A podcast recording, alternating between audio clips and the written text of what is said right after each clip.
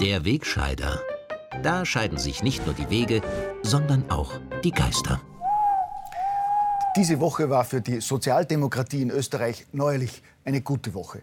Nach den erfolgreich geschlagenen Gemeinderats- und Bürgermeisterwahlen in Salzburg hat SPÖ-Bundesgeschäftsführer Thomas Trotzter seinen Salzburger Genossen wörtlich zu respektablen Ergebnissen gratuliert. Das ist insbesondere angesichts des roten Traumergebnisses in der Stadt Salzburg inklusive erstmaligen Verlust der SPÖ-Mehrheit ein weiterer Beweis für das politische Talent trotz das und den Realitätssinn, der zurzeit bei den Sozialdemokraten herrscht. Auch als er im Zeit im Bild-Interview auf diesen Realitätssinn und die Glaubwürdigkeit seiner Aussagen angesprochen wurde, hat der beliebte Parteifunktionär mit Überzeugung gekontert, die Situation der SPÖ sei in Wahrheit deutlich besser als dargestellt. Das finde ich auch. Und außerdem wird sie auch gar nicht von allen Medien so schlecht dargestellt, wie ein aktueller Schlagzeilenvergleich aus dieser Woche zeigt. Nachdem der neue burgenländische Landeshauptmann Hans-Peter Doskozil dieser Tage wieder einmal unabgestimmt zum Rechtsüberholen der Regierung angesetzt und verlangt hat, IS-Kämpfern aus Österreich die Staatsbürgerschaft abzuerkennen, war in der größten Tageszeitung des Landes die knackige Schlagzeile zu lesen, Randy Wagner pfeift Doskozil erneut zurück. Dabei ist die Stimmung in der SPÖ in Wahrheit deutlich besser als dargestellt, wie ein Bericht über dieselbe Causa beim Oppositionsfunk zeigt. Die Gesinnungsfreunde im ORF übertiteln die Story über den neuerlichen Zwist zwischen linkem und rechten Parteiflügel nämlich wörtlich mit IS-Kämpfer SPÖ zeigt sich wieder einig. Ja, da spürt der komplett freiwillige ORF-Gebührenzahler sofort, die Situation der SPÖ ist in Wahrheit deutlich besser als etwa von der Kronenzeitung dargestellt.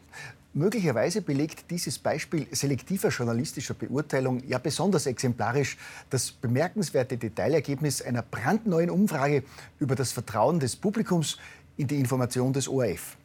In dieser Umfrage wurde nämlich unter anderem festgestellt, dass das höchste Vertrauen in den ORF völlig überraschend jene Menschen haben, die sich selbst als links bezeichnen. Das heißt, dass Hörer und Seher, die sich selber als links oder Mitte links einschätzen, den Nachrichten und Informationen in den ORF, Radio- und Fernsehkanälen wesentlich mehr vertrauen als Rechts- und Mitte-Rechtswähler. Also ich kann mir beim besten Willen nicht vorstellen, warum das so ist.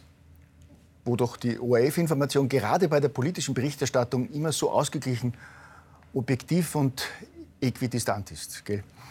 Seltsamerweise gibt es diesen Effekt aber nur beim ORF. Bei Zeitungen, Privatradios und Privatfernsehen wurden beim Vertrauen in die jeweiligen Medien keine nennenswerten Unterschiede zwischen den Wählergruppen festgestellt. Woran das nur liegen mag.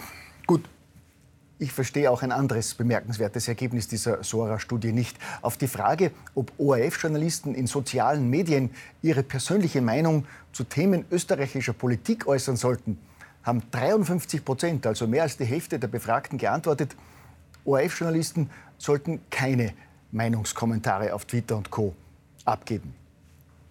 Da sieht man übrigens wieder einmal, wie weitsichtig die ORF-Führung agiert. Noch bevor diese Studie präsentiert worden ist, hat ORF-Chef Alexander Wrabetz in dieser Woche neue Richtlinien für Social Media herausgegeben, die ORF-Mitarbeitern etwa untersagt, öffentlich ihre Antipathie gegenüber Politikern oder Parteien zu äußern. Gut, das war in Wahrheit natürlich auch eine Fleißaufgabe. Denn der über jede Parteilichkeit und Einseitigkeit erhabene ORF-Anchorman und Chef-Twitterer Armin Wolf hat umgehend getwittert, dass er diese neuen Guidelines nicht für notwendig gehalten hat.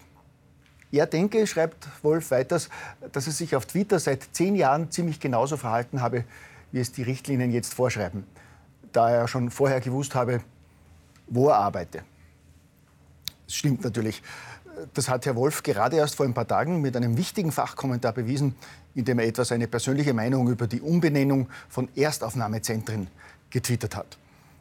Ein schönes Beispiel dafür, wie der bekannte ORF-Nachrichtenmoderator nicht nur die neuen Richtlinien einhält, sondern auch gleich dem Wunsch der meisten Österreicher nachkommt, Meinungskommentare in sozialen Medien zu unterlassen. Ein schönes Beispiel für vorbildliche Kommunikation eines staatsnahen Betriebes und damit machen wir jetzt einen Themensprung vom Wolf zum Wald, ist auch die hervorragende Öffentlichkeitsarbeit der österreichischen Bundesforste. Nach der zweiteiligen Servus TV-Reportage über den Konflikt zwischen den Bundesforsten und Jägern bei der Wildfütterung und Waldschäden, die durch die Bewirtschaftung der Bundesforste selbst entstehen, hat die Presseabteilung der Verwaltung der volkseigenen Wälder mit einer Serie bitterböser Mails an Servus TV und den Produzenten der Reportage reagiert, indem sie mit einer Aufkündigung der bisherigen Zusammenarbeit droht, Drehgenehmigungen einfordert und allen Ernstes Geld dafür kassieren will, dass in frei zugänglichen Waldgebieten, die der Republik, also damit jedem Staatsbürger gehören, Filmaufnahmen gemacht werden dürfen.